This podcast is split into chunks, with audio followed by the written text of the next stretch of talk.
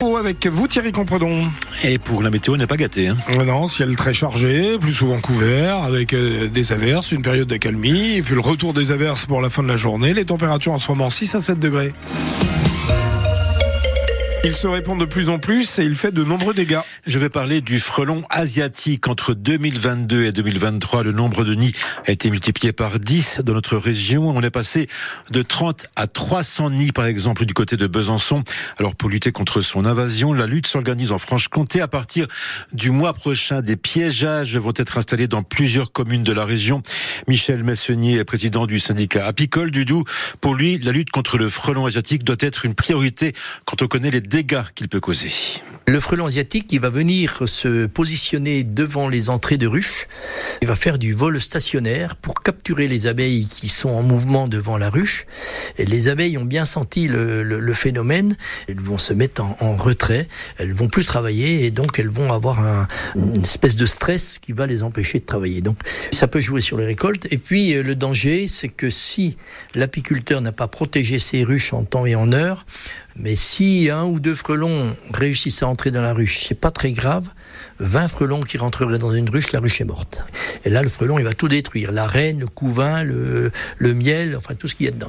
C'est un massacre. Et il y a beaucoup d'apiculteurs qui se font détruire des ruches comme ça parce qu'ils n'ont pas été vigilants. Et cette campagne de piégeage des frelons asiatiques débutera à partir du 15 mars dans plusieurs communes de la région. Elle va durer environ un mois.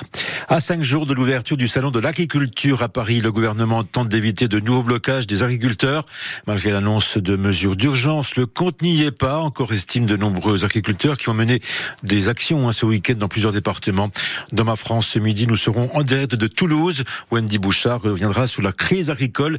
C'est là que la mobilisation avait commencé il y a environ un mois maintenant.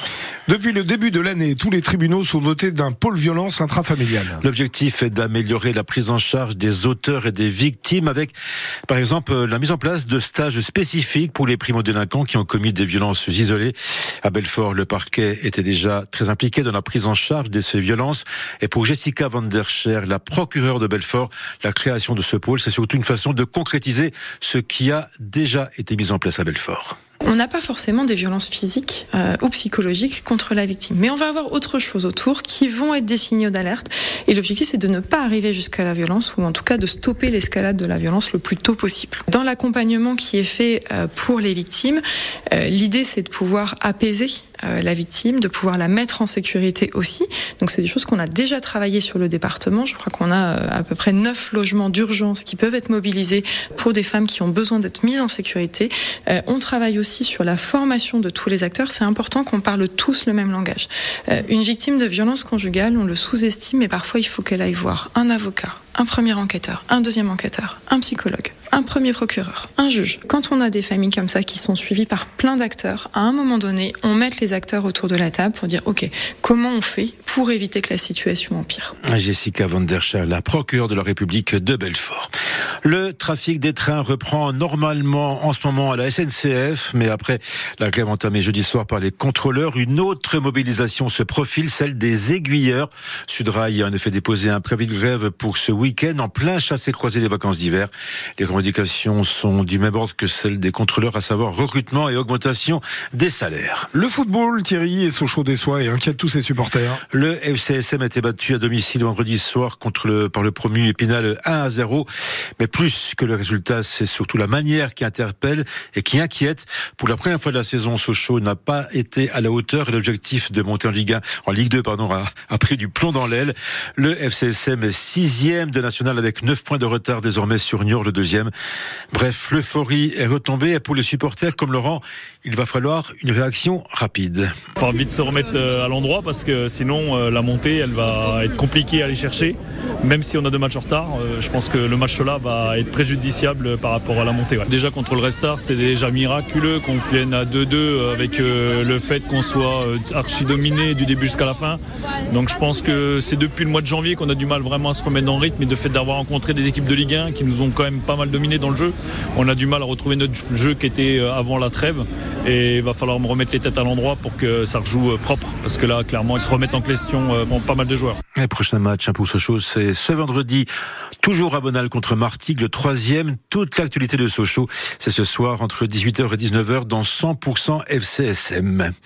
Et puis Stéphane, vous allez forcément reconnaître ce générique.